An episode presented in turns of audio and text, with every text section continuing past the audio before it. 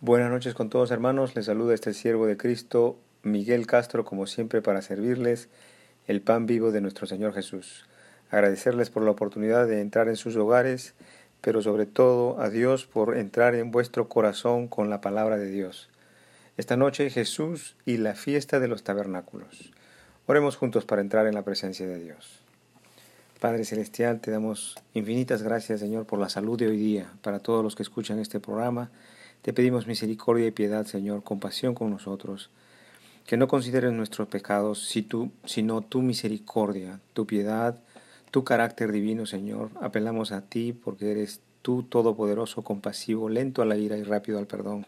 Te pedimos siempre, Señor, que nos ayudes en el Espíritu Santo, que vive en nuestro corazón para fortalecernos y para poder hacer las cosas que dan honra a tu nombre, que santifican tu nombre, que traen honra y gloria, Señor, a tu divinidad, a tu carácter divino. Ayúdanos, Señor. No es posible para nosotros los hombres sin ti. Sin el Espíritu Santo es imposible, Señor. Por eso, Señor, venimos de rodillas para pedirte compasión y tu Espíritu para que nos ayude en el momento de la prueba a hacer aquello que es justo y santo delante de ti. En el nombre de Jesús, por los siglos de los siglos. Amén. Leemos Juan 7 del 1 al 3. Dice así. Después de estas cosas andaba Jesús en Galilea, pues no quería andar en Judea porque los judíos procuraban matarle. Estaba cerca la fiesta de los judíos, la de los tabernáculos, y le dijeron sus hermanos, Sal de aquí y vete a Judea, para que también tus discípulos vean las obras que haces. Gloria a ti, Señor Jesús, por tu palabra. Vamos a eh, concentrarnos en la fiesta de los judíos, la fiesta de los tabernáculos. Jesús sabía de las malas intenciones que los judíos tenían contra él, los judíos que no creían en él, pues habían judíos que sí, como por ejemplo Simón Pedro, ¿no? Pero más aún Jesús sabía de la conspiración de estos hombres que eran de matarlo. Jesús, siendo un hombre santo y con poder para obrar milagros, el testimonio que daba él era de verdad, era verdadero, e implicaba también su testimonio, el testimonio de Jesús, también implicaba denunciar la hipocresía de la religión, siempre con amor, y esto no tenía ningún beneficio para el sistema religioso económico de, ese entonces judío. Eh, el Señor dice, no puede el mundo aborreceros a vosotros, mas a mí me aborrece, porque yo testifico de Él que sus obras son malas. Jesucristo mismo dice que Él testifica que las obras de los hombres son malas y eso pues trae mucho, mucha conspiración contra su vida. Hoy en día todos los miembros de la Iglesia de Jesucristo, todos los que somos de Cristo y le pertenecemos a Él, también debemos dar testimonio de santidad, de su presencia en nosotros mismos, de su carácter. Debemos dar testimonio esforzándonos y perseverándonos en ello. Pero así también debemos llamar la atención, con ánimos de salvación, llamar la atención de la hipocresía religiosa, de costumbres y tradiciones vanas y superficiales que pueden estar basadas quizás en teorías, pero no están basadas en la palabra que sale de la boca de Dios. Los hombres querrán seguir a otros hombres, pero preguntémonos, ¿estaremos siguiendo aquel que nos enseñó y aplicó el amor a los enemigos? Algunas, algunas personas se concentran en sueños y tratan de entender a Dios en ellos, pero a la hora de perdonar sabiamente al que nos hace daño, tal como lo ha ya hablado Dios y ya lo ha escrito en sus libros sagrados, en ese momento de prueba, las personas se olvidan de la palabra de Dios y somos indiferentes a su palabra. Tenga misericordia el Señor. Dígame, ¿no es esto hipocresía religiosa? Que se habla de fábulas e historietas, pero no tiene nada que ver con el ejercicio de la santidad y el carácter divino de Dios en nosotros, trayéndolo a vida a cada momento. Enfoquémonos no en superficialidades, no en superficialidades, no en banalidades, no en personajes humanos e imperfectos, sino en el verdadero Jesucristo de Nazaret, Jesús de Nazaret, porque solamente en Cristo hay vida. Aleluya. Juan escribe, estaba cerca la fiesta de los judíos, la de los tabernáculos. Y entonces revisemos qué es la fiesta de los tabernáculos, de acuerdo a lo que enseñan las Sagradas Escrituras. Y esto siempre el principio es de acuerdo a la palabra de Dios, de acuerdo a las Sagradas Escrituras. Levítico 23, 34 dice, Habla a los hijos de Israel, esto está diciendo Dios, y diles, a los quince días de este mes séptimo será la fiesta solemne de los tabernáculos a Dios por siete días. Y en el 39 de Levíticos 23 dice, pero a los quince días del mes, del mes séptimo, cuando hayáis recogido el fruto de la tierra, haréis fiesta al Señor por siete días, el primer día será de reposo y el octavo día será también de reposo. Gloria a Dios. En números 29, 12 también habla de los tabernáculos, de esta fiesta. También a los quince días del mes séptimo tendréis santa convocación, ninguna obra de siervos haréis, y celebraréis esta fiesta solemne al Señor tu Dios por siete días. Gloria a Dios. Y ahora en Deuteronomio 16, 13. La fiesta solemne de los tabernáculos harás por siete días cuando hayas hecho la cosecha de tu era y de tu lagar. Gloria al Señor.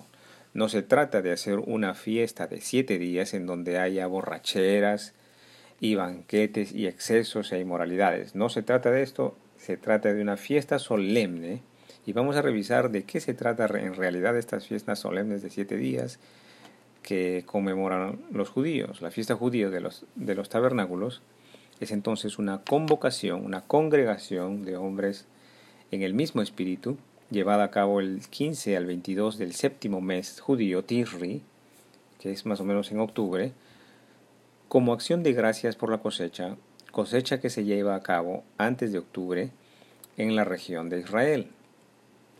La gente habitaba en tabernáculos, es decir, en ramadas, tiendas, carpas, para conmemorar la vida que sus antepasados tuvieron en el desierto de la península del Sinaí después de haber sido librados de Egipto. Vamos a hacer una, una recordación, una remembranza de lo que está sucediendo eh, en la vida de los israelitas cuando peregrinan en el, en el desierto del Sinaí.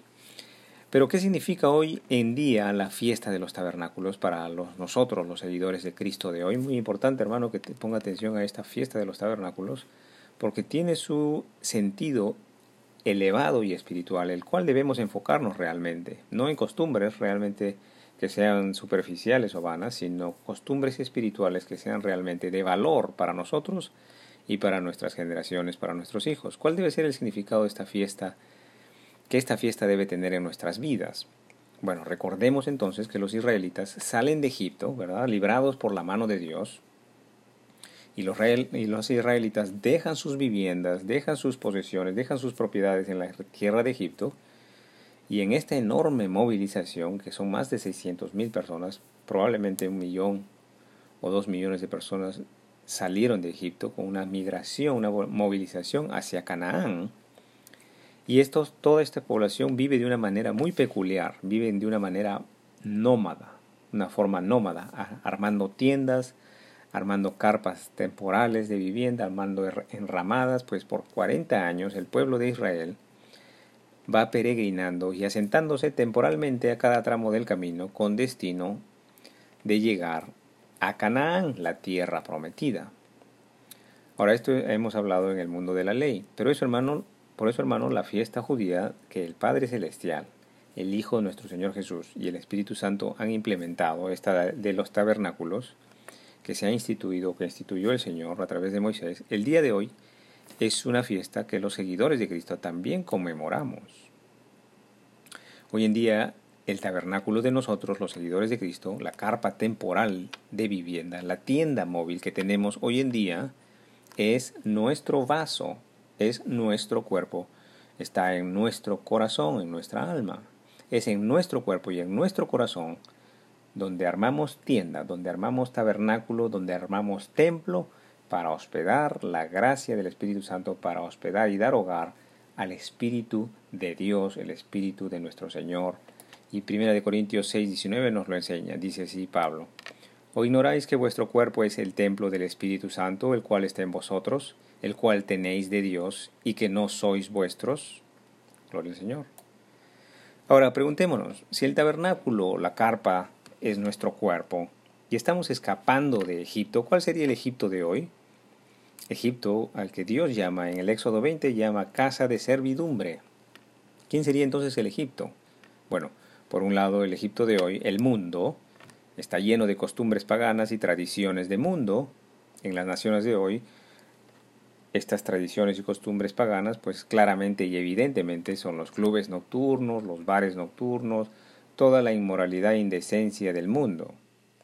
en la fiesta de los tabernáculos estamos conmemorando que estamos escapando como israelitas o a la manera de israelitas, escapando de estas cosas, de estas costumbres, de las que fuimos siervos en un tiempo pasado. Pero estamos escapando de este Egipto, de la mentira, del chisme, de la codicia también, de la lengua de, de ira y de la lengua de frustración.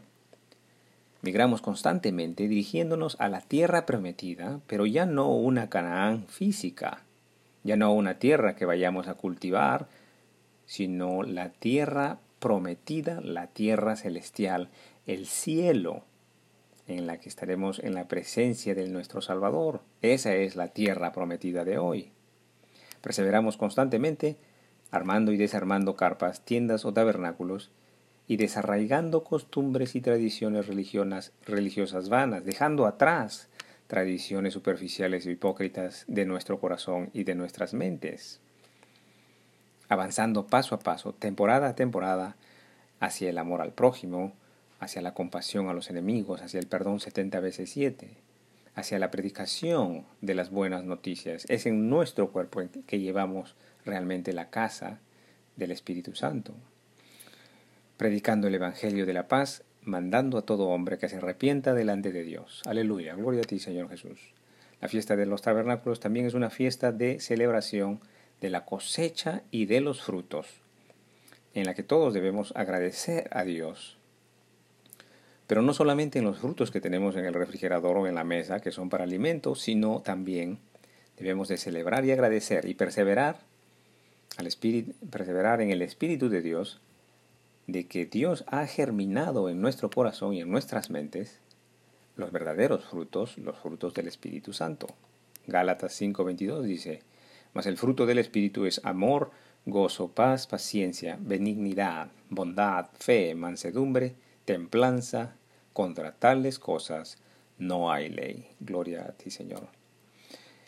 En estos frutos debemos regocijarnos, ¿verdad? En estos frutos del Espíritu. Y, si aún no lo llevamos en el alma, hermano, arrodíllese en arrepentimiento y pídale perdón a Dios, pídale sabiduría, perdón y gracia, y Él hará crecer y germinar en vuestro corazón estos frutos que son celestiales, la cosecha celestial. Agradecer a Dios para honrar a Dios y llevar aquellos frutos por todos lados en nuestro caminar, para honrar al Hijo de Dios, Jesús de Nazaret, mi Señor y mi Dios. Muchas gracias por su tiempo. Hasta aquí el estudio bíblico del día de hoy. Continuaremos el día de mañana, si Dios así nos da salud. Que el Señor os acompañe en vuestro angosto caminar, el cumplimiento vivo de la palabra de Dios. En el nombre del Padre, del Hijo Jesucristo y del Espíritu Santo. Amén.